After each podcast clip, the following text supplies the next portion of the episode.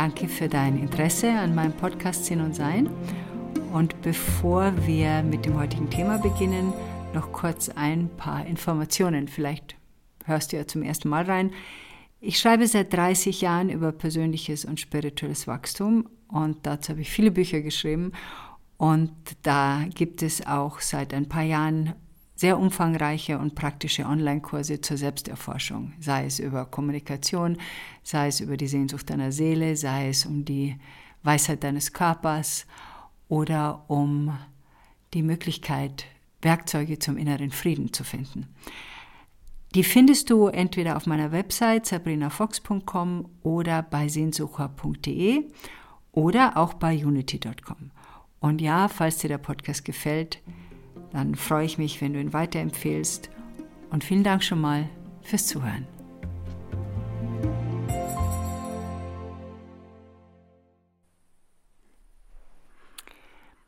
Manchmal stellen wir uns Dinge vor, wie sie sein könnten, wenn sie in Erfüllung gehen. Und äh,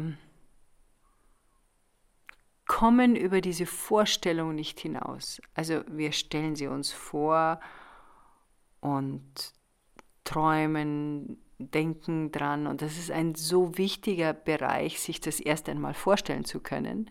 Wie wäre das denn? Und gerade diese Fantasie und die Gedanken dazu und was hätte ich denn gerne. Ähm, da muss ich mich daran erinnern, ich war mal in einen Mann verliebt, den ich ganz kurz nur gesehen habe. Ich glaube, vielleicht zwei Minuten. Und ich war damals, ja, irgendwas mit 19, 18, vielleicht irgendwas in dem Dreh.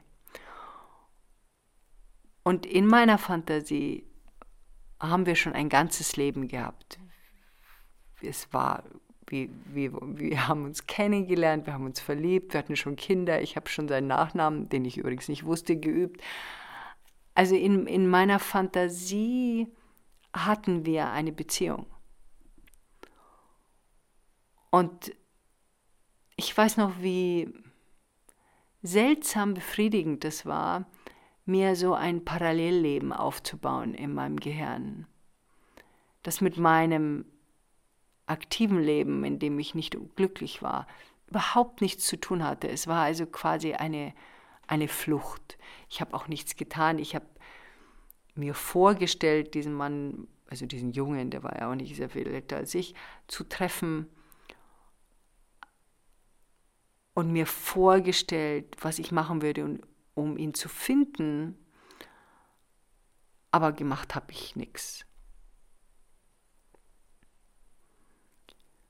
Und ich glaube, das ist so eine ganz interessante Sache, dass man bei den Dingen, die man sich vorstellt, diese Schritte in die Entwicklung macht. Ich weiß nicht mehr genau, wann ich beschlossen habe, dass ich was tun muss für meine Träume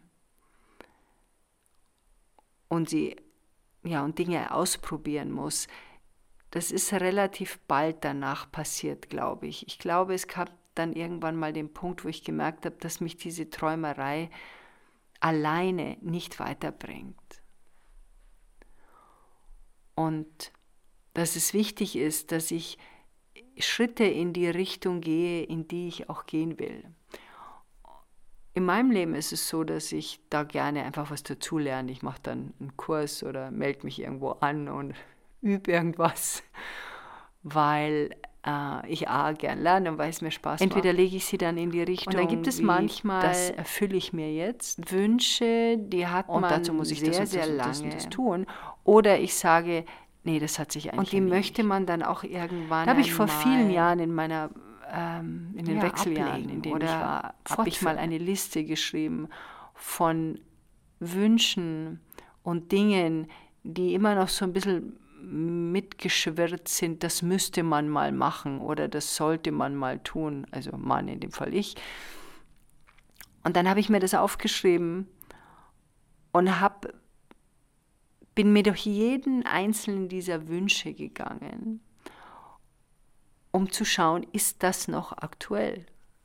Ist das noch was, was ich will? Weil ich glaube, dass diese unerfüllten Wünsche einen, einen Kraftbereich von uns besetzt halten. Und manche Sachen muss ich einfach freiräumen. Das ist wie so ein bisschen so einen Schrank aufräumen. Also wo man dann Crunch in jeder Ecke hat oder Vorstellungen von früher irgendwo drin und diese einzelnen Schubladen aufzumachen und zu sagen, macht es noch einen Sinn? Interessanterweise, wie ich die Liste damals gemacht habe, und da war ich ja schon fast 50, das Erste, was auf der Liste stand, ist ein Kind adoptieren. Jetzt mit 50 mache ich das garantiert nicht mehr, aber es war interessant, dass es noch drauf war und das kam als erstes hoch. Und das wollte ich auch immer neben meiner Tochter noch ein Kind adoptieren. Mein früherer Mann wollte das nicht, deshalb haben wir es nicht gemacht. Aber ähm, das war da noch. Und das konnte ich dann entspannt loslassen. Außerdem kommen ja noch Enkelkinder. Da habe ich ja dann auch so Kinder, die ich noch äh, betütteln kann. Und das fand ich ganz spannend, durch diese Wünsche durchzugehen. Einer meiner Wünsche, die ich schon sehr lange habe, ist ein Hausboot zu haben. Ein eigenes. Und ich bin viel, ja viel, sechs, sieben Mal auf Hausbooten gewesen. Das erste Mal mit, glaube ich, 23 in Irland auf dem Shannon. Dann war ich äh, in Frankreich auf dem Hausboot. Äh, dann war ich in Amerika auf dem Hausboot. Dann war ich auf, und zwar so Wildwasser-Rafting-Dingern, also in Mecklenburg-Vorpommern auf dem Hausboot. Also ich habe mir immer mal wieder das angeschaut und vor ein paar Jahren, das war kurz vor Corona, habe ich beschlossen, ich mache jetzt mal den Binnenschifffahrtschein, damit ich, wenn ich dann doch beschließen sollte, mir ein Hausboot zuzulegen, ich wenigstens schon mal den Führerschein dafür habe.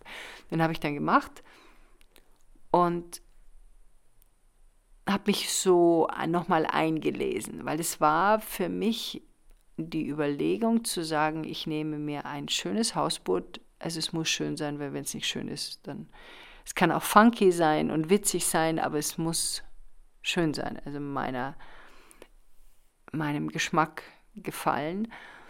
Und habe mir ein paar Bücher dazu besorgt, ein paar Bücher gelesen über Hausbootreisen, Leute, die länger auf Hausbooten sind und ich wollte da nicht komplett hinziehen, aber ich wollte es einfach haben. Es geht nicht, also um für länger Zeit alleine zu sein, dort zu schreiben, ein bisschen rumzufahren, die Welt zu erforschen auf Bootseite. Ich meine, ich komme aus Bayern, aus München, zweiter Stock, Etagenwohnung. Also in meiner Familie gab es, glaube ich, nirgendwo irgendeinen Seemann oder eine Seefrau, die irgendwo rumgeschippert ist, wenn nicht, also freiwillig meine ich. Und trotzdem war es eine Vorstellung von mir, die ich da hatte. Auch mal, dass jemand zu Besuch kommt, aber hauptsächlich, dass ich das alleine mache. Das war schon so ein, so ein, ja, so ein, stellt es mir sehr schön vor, weil ich liebe diese, diese Kanäle, ich liebe diese stilleren Seiten, ähm, mit dem Hausboot rumzufahren und irgendwo auf dem Wasser zu halten. Also nicht im Hafen, sondern so in der Hoffnung, wenig Mücken zu kriegen.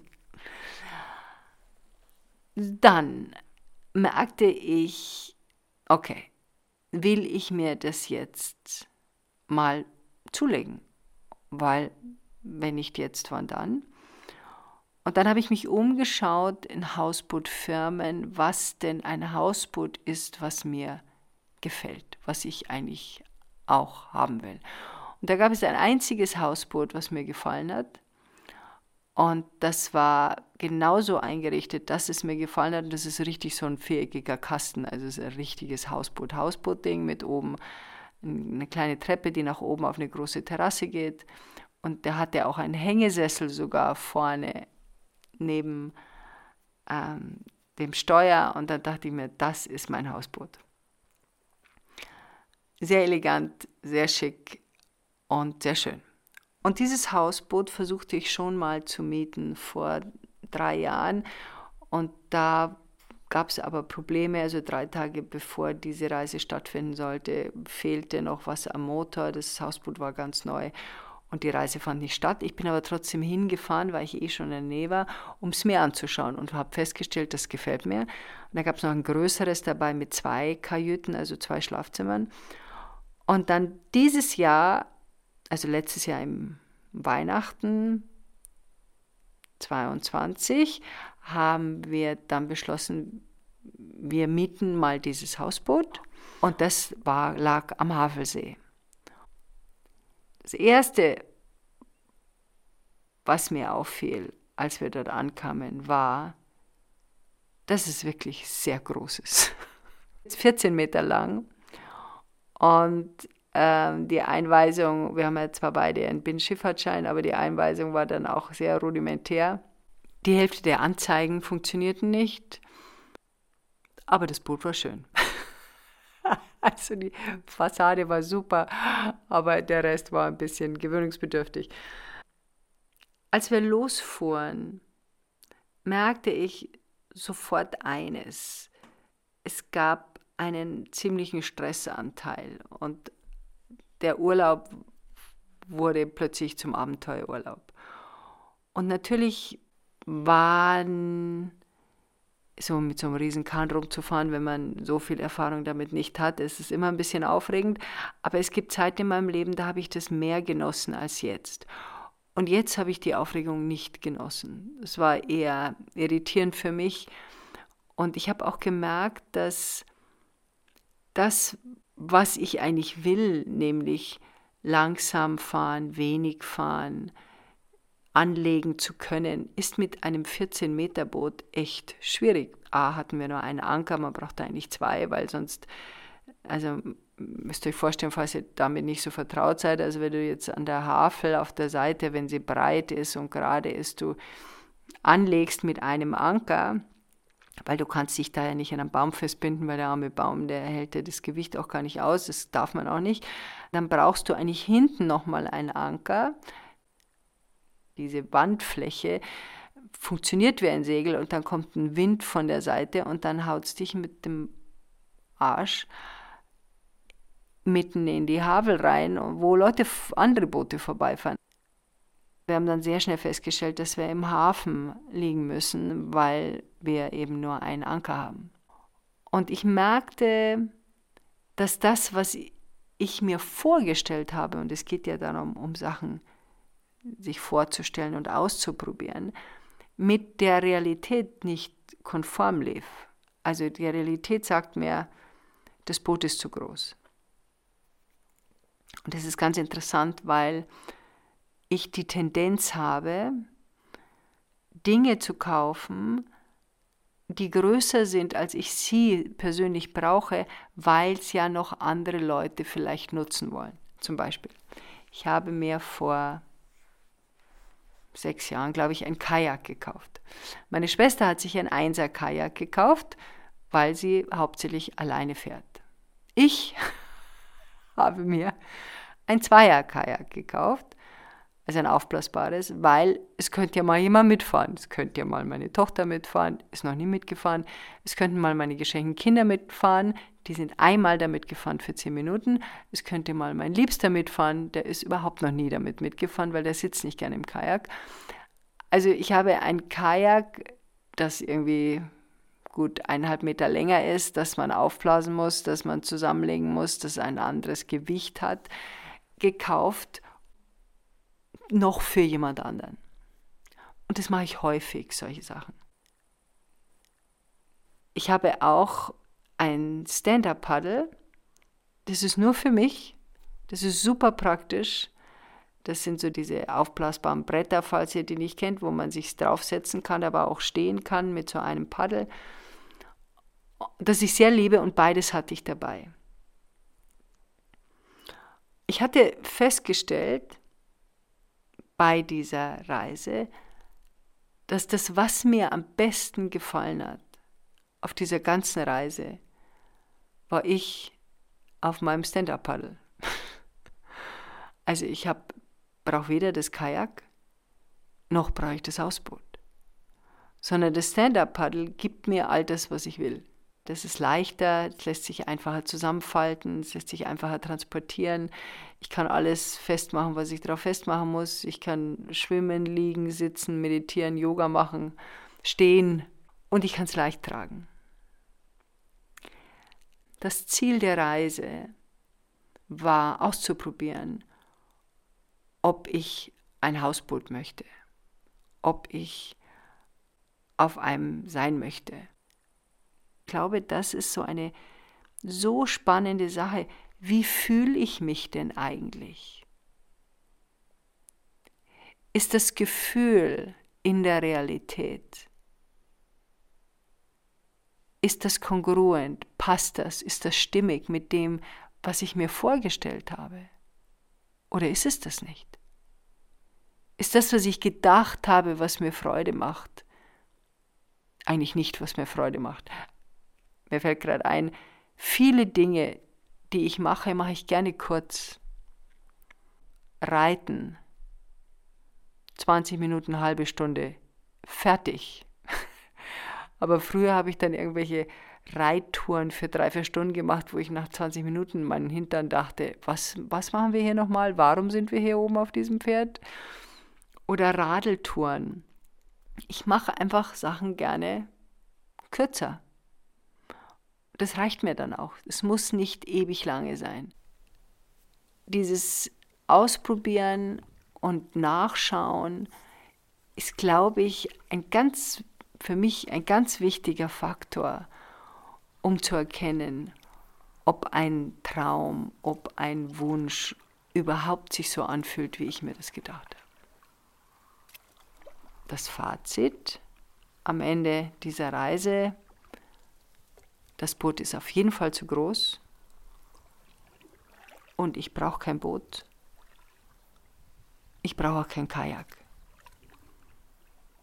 Das werde ich jetzt auch verkaufen. Mir reicht mein Stand-up-Paddle. Und damit bin ich sehr glücklich. Und somit ist in meiner Schublade der alten Wünsche oder Vorstellungen wieder eine frei geworden. Enjoy life.